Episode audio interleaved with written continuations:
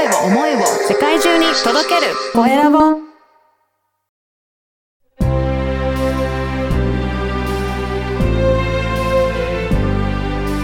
経営者の志こんにちは、コエラボの岡田です。今回は稼げる占い師を育てる木村総章さんにお話を伺いたいと思います。総章さんよろしくお願いします。よろしくお願いします。まずは自己紹介からお願いいたします。はい。えっ、と、小規塾という塾を経営している木村総章と申します。えーそうですね。この業界に入って19年が経ちまして、はい。新しく、こう、今、占い師さんを、稼げる占い師さんを育てる。占い師さんっていうのは意外とみんな派手だからうん、すごい稼げてるかなって思われるんですけど、本当はもう9割ぐらいの人は本当稼げないんですよ。で、新人さんだったら5万円以下だったりするし、はい。もう20年選手とか10年選手でも10万円切っちゃうっていうところが。ものすごく稼げないモデルになってるのでう、んそれをなんとか、ちゃんとプライド持ってうん稼げる人にしたいなっていうのが私です。よろしくお願いしそうなんですよ。ろしくお願いします。で、だから、やっぱり占い師さんが、まあ、なかなかこの稼げてないところを、それを、いまあ、変化、変化させていただいて、それでどんどん稼げるようになるということで、大きく何が変わるっていうところがありますかね？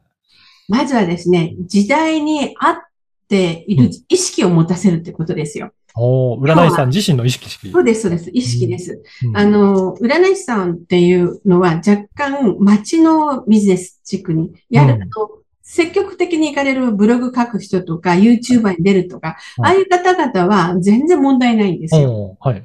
あやっぱりコロナの後、特に人数がすごく増えて、いろんなところでうん手相やら、オラクルと、タロットとか、いろんなのを勉強してデデビューするけれども、基本的にはもう本当10万以下で皆さん、しかも労働時間長くうん。やらされているっていう。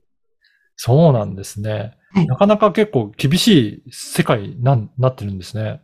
めっちゃ厳しいですよ。うんやる人はだからすごく増えたんだけど、稼げる人は増えてってないっていうことなんですね。そうです。それで、業界も、あの、その、なんだろう、占い系のオンラインの会社とかもいっぱい増えたし、はいいろんな楽天とかも占いのやつを作ったりとか、いっぱい増えているから、うん要は頭で人間が生きていて喋ってくれて中身があまりなくっても、うんあの、置くわけだから、もらうお金も少ないから、どうしても、なんていうの、本人に、うん鑑定士さんにもお金がいかないっていう形の考え方ですね。そうなんですね。これを、総称さんはどんな感じで変えていこうというふうに、その、育てていらっしゃるんですかね？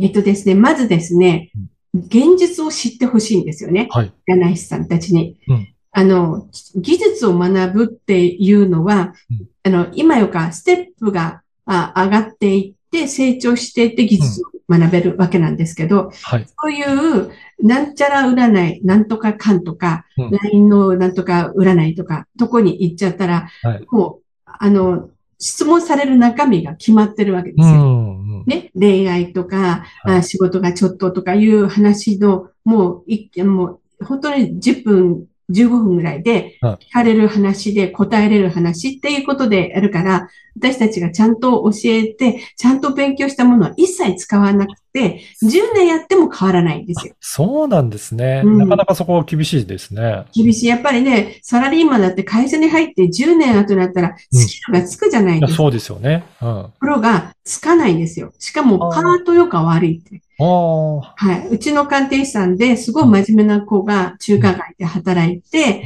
もう大変でしたよ。うんも1日え30人ぐらい鑑定するんですけど、はい。1万5千円ぐらいにしかならないんですよ。それはあれですね。すごいでしょなかなかはい大変ですね。それで、判定の数は多いんですね。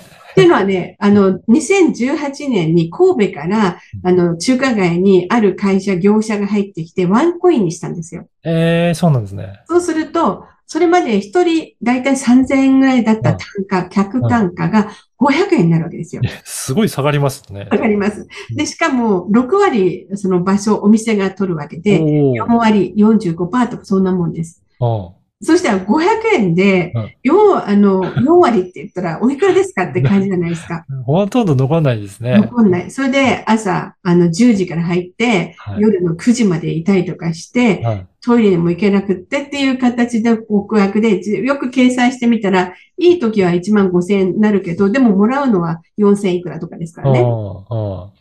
うんだからそれで、えーもらえない時はもう時給240円になったとか言って 生徒さんから来て、もうそんな仕事やめろって思うけど、でもそれはね、あの、占いが好きで人のためになるっていうことで、すごく真面目ないい子たちなので、かわいそうだなと思っていて、悩み悩んで、要何があると、占い師さんが稼げるのかといえば、いまず意識改革。はいちゃんと自分のスキルを10年経ったら成長しているっていう環境であるべきって。で、もう一個が、やっぱり、そのお客様は誰っていう。うん。の中華街だったら旅行客の人たちが、あの、来る客層っていうんだったら500円でもいいわけ。旅行をして楽しい気分に添えてすごくいいこと。でもそれは自分の人生にプラスになるわけじゃないっていうこと。うん。それと客を自分はどういう仕事でどういう生き方してきたから、こういう人にとっておそばにいて、あの、応援していくことができるよっていう、こう、明確な尖ったものがなくちゃいけないっていうはい。逆、ターゲットの絞り込みと、うん。やっぱりその人たちに対して、ちゃんとマーケティング的に、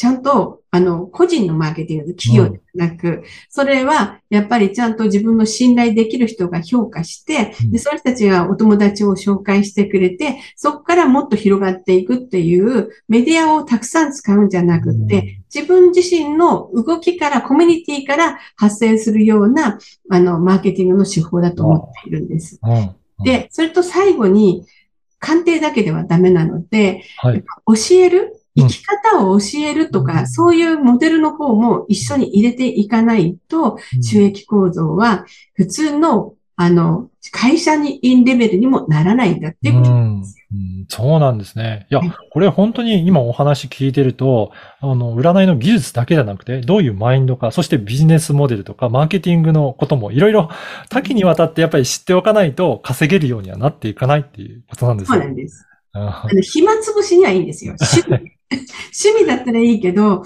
今はもう本当に、あの、年金もどんどん値崩れしてね、もらえるお金も、また仕事も、やっぱり、で、2024年には、やっぱり流通の、あの、働き方改革で、やっぱりね、ドライバーさんの奥様っていう人たちが何人も入ってきましたよ。そうなんですね。やっぱり皆さんね。もう3分の1がなくなって、その分、私稼ぎたいんですっていう人がいっぱい出てきましたやっぱりそうなんですね。だからそういう意味でもしっかりと学んでいって稼げるようになっていくっていうことは皆さんにとっても大切なことになってくるんですね。そうなんです。うん。いや、パートじゃダメですよね。そういうことですね。うん。自分で稼いでいくっていうようなね、ねお仕事をしていくっていうことですね。いや、この番組は経営者の志という番組ですので、ぜひ、総称さんの志についても教えていただけるでしょうか？ありがとうございます。はい。えっと、経営者の志っていうのは、まず、えー人間関係はう、んあの、未来があるわけで、はい。でそれ今を見るんじゃなくって、その先の先までの人間関係を見るべきだと私は思ってます。うん。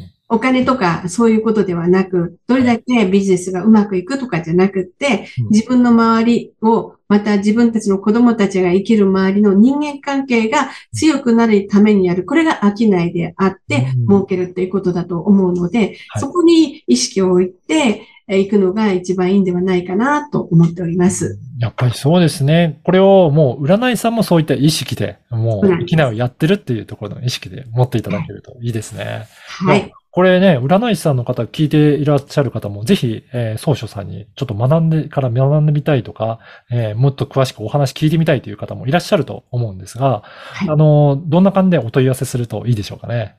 はい。えっと、私どもの教室、小規塾のホームページのアドレスを、はい。あの、は貼らせていただきますので、はい。そちらのメッセージとかメールアドレスが、はい。お問い合わせのところに書いてございます。その時に、今回のうん、えっと、経営者の志うんを見ましたっていうふうにメッセージ書いていただいたら、この、運勢鑑定書17ページ私が作ったのがあるので、それで一生の運気の流れとか、365日の運気の強弱書いたものとかを説明しながら、運勢鑑定1万円いつもいただくんですが、はいそれ無料でさせていただきたいと思います。ぜひね、まず鑑定受けていただければと思いますので、このポッドキャストの説明欄にも URL 掲載させていただきますので、そこからえ経営者の志聞きましたと、えーメッセージいただければと思います。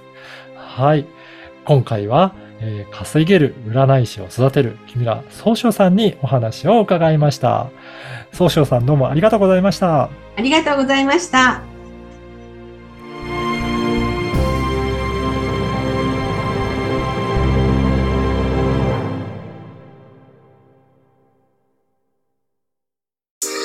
声を思いを世界中に届けるコエラボ